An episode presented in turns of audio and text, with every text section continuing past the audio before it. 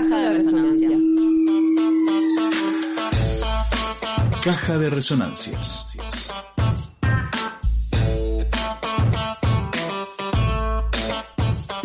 Seguimos en Desordenando Mundos y nos vamos ahora a, Paraguay para compartir algunas informaciones de, de un hecho, bueno, bastante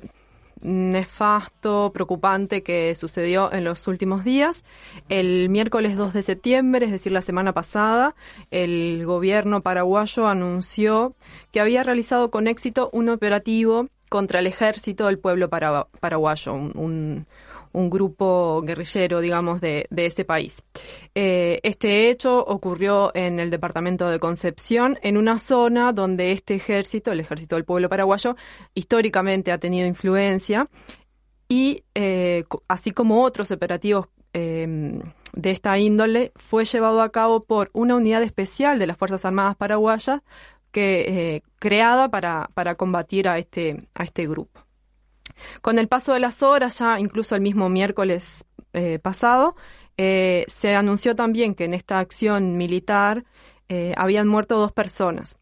en principio se dijo que estas dos personas eran dos mujeres vinculadas a, este grupo, pero con el paso de las horas y ya en las primeras horas del día siguiente, del jueves, se supo que eran las asesinadas eran dos niñas y que además eran argentinas. Evidentemente esto conmovió aún más este, al, a la población y a las organizaciones sociales en relación a este tema, que ya era preocupante porque el accionar de este grupo, ya de, este grupo de las Fuerzas Armadas, ya viene siendo señalado por organizaciones de derechos humanos como, digamos, muy violento, pero en este caso, cuando se supo que las asesinadas eran dos niñas, eh, bueno, fue mucho más eh, la conmoción fue mayor, digamos. Entonces, a partir de allí comenzaron las dudas y especulaciones porque las declaraciones de, del gobierno en relación a este episodio eh, no eran claras y, y además eh, no se pudo acceder a los, a los cuerpos ni a, la, ni a las pertenencias y vestimentas de, de estas dos niñas, de estas dos niñas víctimas, eh, porque con la excusa del, coronavirus y de los protocolos sanitarios, rápidamente los cuerpos fueron enterrados y entonces ya nadie más pudo tener acceso a ellos. Eh, a partir de allí, familiares de, de, estas dos niñas salieron a denunciar y a refutar la versión oficial y bueno, una de las cosas que hicieron fue dar a conocer la identidad de estas dos, de estas dos niñas, Lilian Mariana Villalba y María Carmen Villalba. Las dos tenían 11 años y se confirmó a partir de las partidas de nacimiento que, que los familiares presentaron que estas dos niñas efectivamente eran argentinas. Eh, y eh, bueno, eh, según sus familiares, estas niñas vivían en misiones y habían ido a Paraguay para visitar a sus padres presumiblemente miembros del, ejército del pueblo paraguayo y como después se cerraron las fronteras por, la pandemia, eh, no, no pudieron regresar, entonces eh, no, pudieron volver a misiones y, se permanecieron en Paraguay. Eh, ante estas denuncias que empezaron a visibilizar los, los familiares en relación a, bueno, a, sobre todo enfatizando que se trataba de dos niñas, ¿verdad? el gobierno de algún modo quiso defenderse o responder diciendo que este, este grupo eh, guerrillero, digamos, eh, usa habitualmente o tiene entre sus eh, integrantes niñas, niños y adolescentes,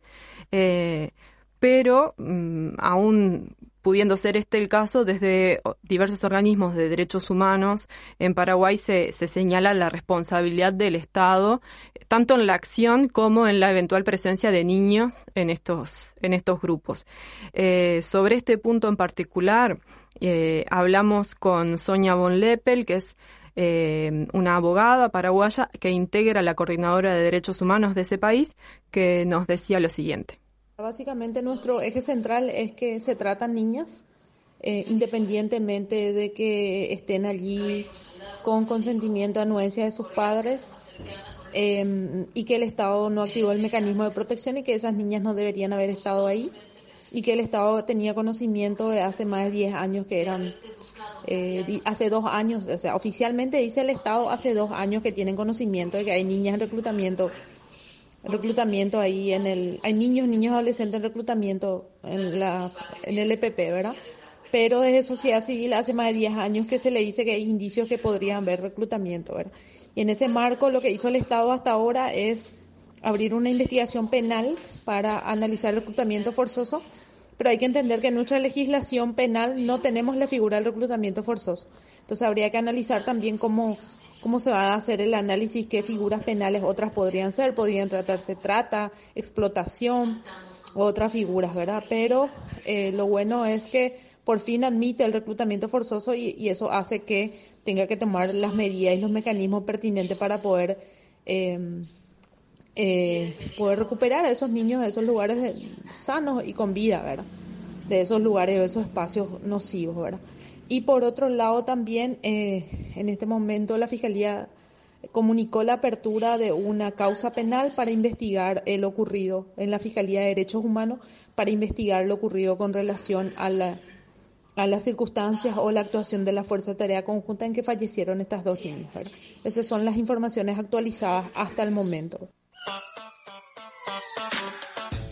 Bien, escuchábamos a Sonia Von Leppel, abogada de la Coordinadora de Derechos Humanos de Paraguay, eh, que señalaba entonces las responsabilidades que desde esa organización creen que tiene el Estado en, en este caso y en, en la presencia de niñas, niños y adolescentes en estos en estos grupos. La organización plantea también que el accionar de las Fuerzas Armadas, en, en este caso de las Fuerzas Armadas paraguayas, constituye un crimen de Estado y de hecho caracterizar este, este episodio como crimen de Estado es lo que vienen haciendo muchas organizaciones, no solo paraguayas, sino de América Latina y también algunos organismos de derechos humanos. Eh,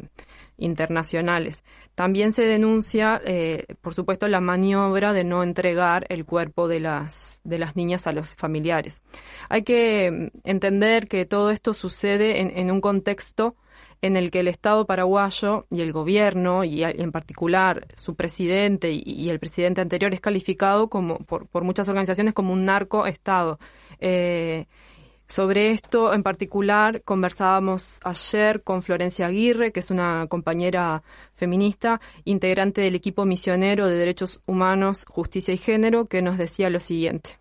Esto que ocurrió el miércoles en, Paraguay, en, Concepción, en realidad es algo que viene pasando hace rato. Eh, con relación a, a estas fuerzas que fueron creadas en el 2013 eh, por el presidente Horacio Cartes.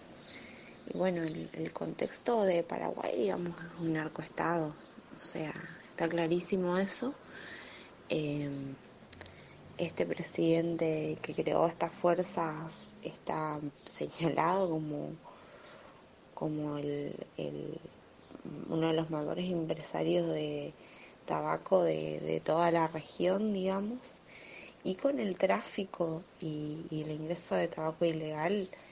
eh, a toda Sudamérica. También como jefe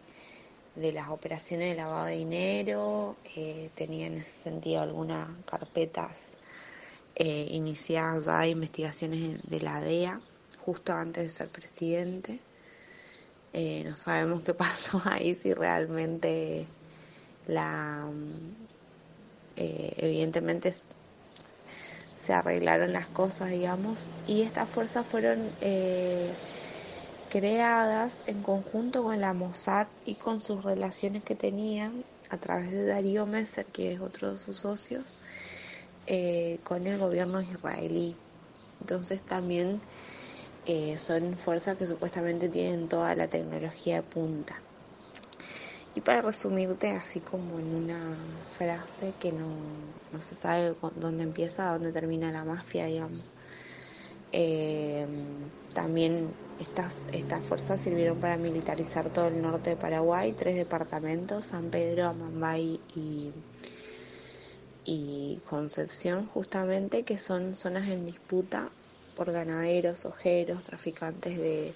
rollos de madera, eh, traficantes de todo tipo, porque es una eh, zona de frontera con Brasil y, y bueno, con esta característica que Paraguay siempre fue de alguna manera el patio trasero de, de estos negocios eh, negros o mm, más bien con estos negocios turbios, podemos decir, de, la región. Entonces,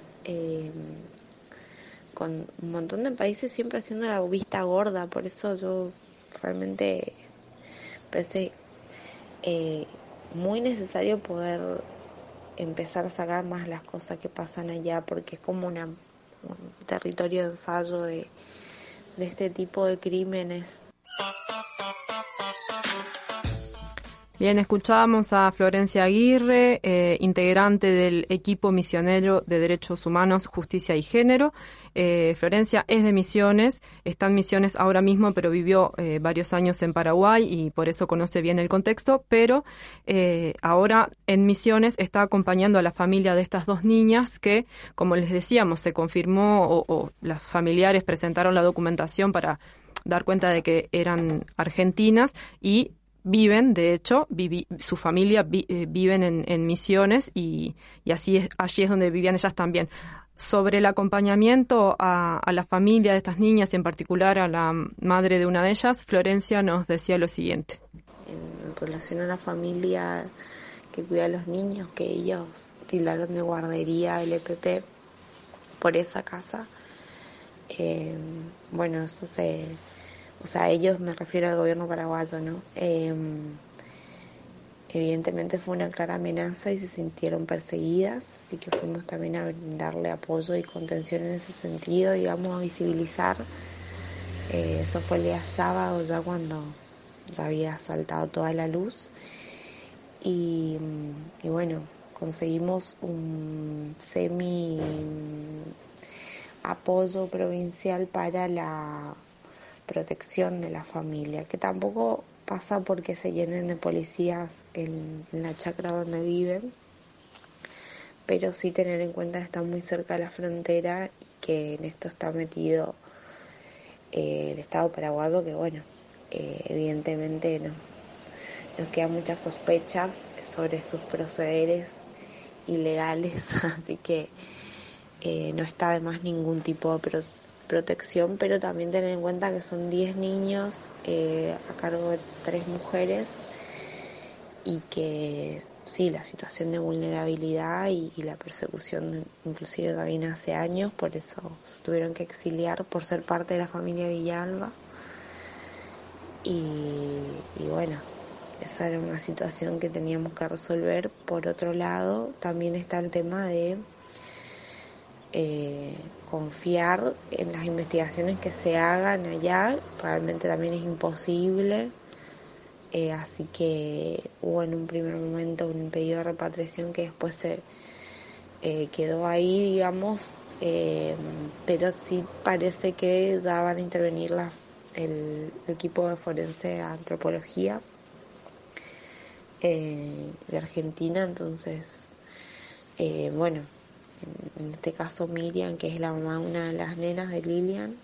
em, eh, dijo que iban a llegar hasta las últimas consecuencias, digamos.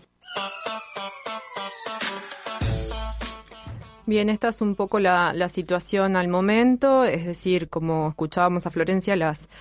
la familia y en particular la mamá de una de las niñas están reclamando eh, los cuerpos que todavía no han sido devueltos, pero también esta intervención, como ya decía, del equipo de antropología forense de Argentina, porque eh, hubo todos estos eh, contradicciones en las declaraciones del gobierno, que primero no reconoció que fueran niñas, después dijeron que tenían unos 17, 16, 17 años. Eh, finalmente, con una autopsia no les quedó otra que reconocer que, que tenían 11 años y que eran estas niñas, pero todo con eh, mucho trabajo por parte de la familia y, bueno, los abogados de la familia para, para acceder como a, a los cuerpos y, evidenciar este crimen que intentan eh,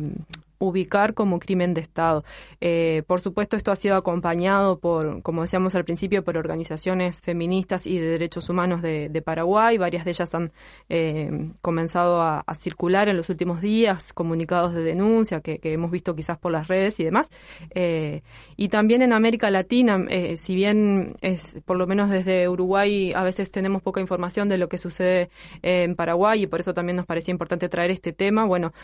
organizaciones feministas de de, América Latina con la consigna Eran niñas sacaron en las últimas horas una declaración donde denuncian al gobierno y a las Fuerzas Armadas paraguayas por este asesinato, pero también en general el carácter patriarcal y racista de los estados y no solo del Estado paraguayo.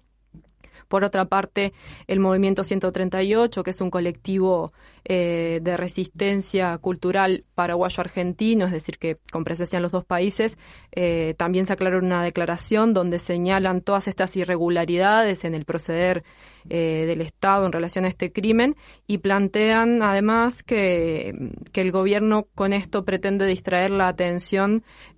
sobre la situación sanitaria de Paraguay que dicen está al borde del colapso debido al coronavirus. Esto además se suma a denuncias que organizaciones como Serpag Paraguay venían haciendo ya desde antes en relación a, esta, a este grupo de las Fuerzas Armadas Paraguayas que, que hizo este operativo y que se llama Fuerza de Tareas Conjuntas. Eh, por esto que también ya decíamos antes, eh, las múltiples denuncias de abusos y violaciones a los derechos humanos que esta fuerza en particular tiene. Y también otra cosa que vienen denunciando desde Serpag Paraguay es eh, el presupuesto con el que cuentan y que se incrementa cada vez más estos grupos eh, militares. En términos más generales, en realidad, Serpag eh, denuncia el contexto de militarización de algunas zonas de, Paraguay, en particular en el norte, y directamente lo califican de terrorismo estatal. Eh, y los efectos de esto son la criminalización de la protesta y, en particular, la represión sobre las comunidades campesinas que están resistiendo el avance del agronegocio en algunas zonas del país. Así que, bueno, este es un poco el panorama de lo, de lo que se sabe hasta ahora. Eh, quizás por, por esta distancia que no es tanto geográfica, sino de desconocimiento, eh, ordenar un poco estas informaciones nos parecía importante y seguiremos pendientes de lo que se sepa sobre esto y en particular de esta lucha que están sosteniendo ahora las madres como tantas otras veces y como en tantos otros lugares del mundo eh, para bueno obtener justicia por el asesinato de estas dos niñas que recordamos eh, tenían 11 años y son Lilian Mariana Villalba y María Carmen Villalba argentinas de Misiones Desordenando Mundos. El programa de radio de Sur.